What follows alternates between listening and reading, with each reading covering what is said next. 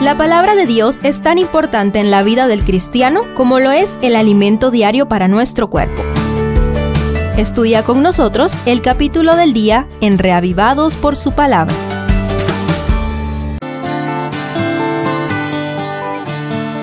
Sofonías 3, como último acto de esta obra, presenta un mensaje poderoso.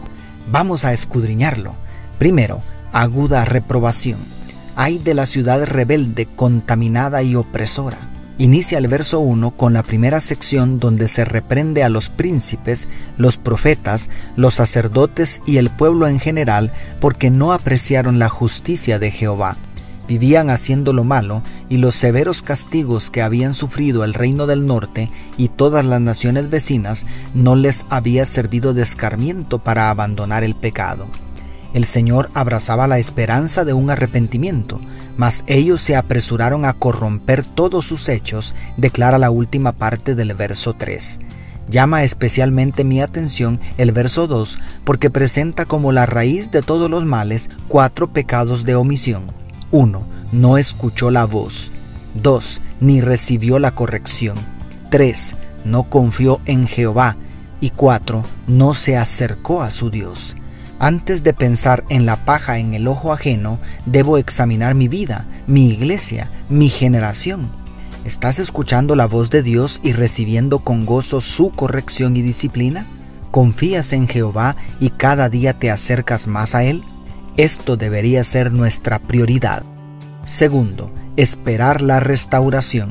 Por tanto, esperadme, dice Jehová, hasta el día en que me levante para juzgaros, porque mi determinación es reunir las naciones, juntar los reinos, para derramar sobre ellos mi enojo, todo el ardor de mi ira, hasta que el fuego de mi celo consuma toda la tierra, declara el verso 8. ¿No se equivocó de versículo, pastor? No, para nada es preciso que entendamos que antes de las gloriosas mansiones, las calles de oro y el mar de cristal, es indispensable el juicio. Antes de establecer la tierra nueva, es necesario que este planeta sea purificado con el fuego de Jehová. Todo Judá estaba contaminado de la idolatría y su estela de pecados. La prosperidad material y hasta el lujoso templo la habían llenado de soberbia, orgullo y arrogancia. Todo esto debía ser eliminado para que pudieran cumplirse las promesas del Señor.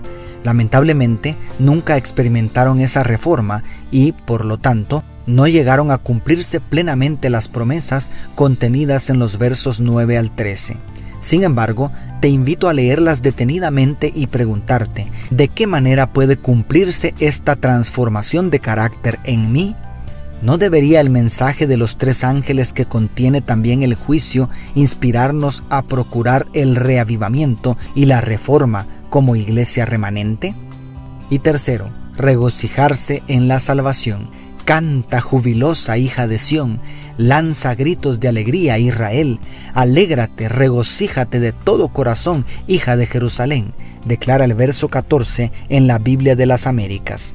Antes de que se cierre el telón por última vez, el capítulo cierra las profecías de Sofonías con un llamado a regocijarse en la gloriosa salvación que Dios traerá. ¿Te acuerdas de las cuatro cosas que Judá dejó de hacer en el verso 2? Pues los últimos tres versículos hablan de ocho cosas que Dios hará para restaurar a su pueblo. 1. Apartaré de ti la desgracia. 2. Te libraré del oprobio que pesa sobre ti según el verso 18. 3. Yo apremiaré a todos tus opresores. 4. Salvaré a la oveja que cojea. 5. Recogeré a la descarriada. 6. Cambiaré su vergüenza en alabanza, según el 19. 7. Yo os traeré en aquel tiempo, os reuniré. Y 8. Os daré renombre y fama entre todos los pueblos de la tierra, según el verso 20. ¿Cuándo será todo esto, Señor? podrían preguntar los judíos de aquel tiempo.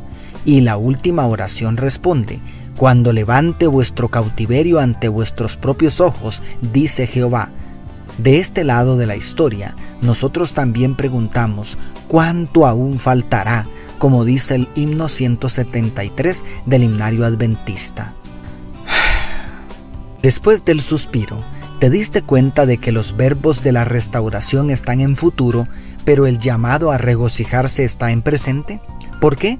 Porque el corazón del reino de los cielos es la eterna presencia de Dios en medio de su pueblo. Y eso podemos empezar a disfrutarlo aquí y ahora, porque el Señor tu Dios está en medio de ti como guerrero victorioso, según el verso 17 en la nueva versión internacional. Dios te bendiga, tu pastor y amigo Selvin Sosa.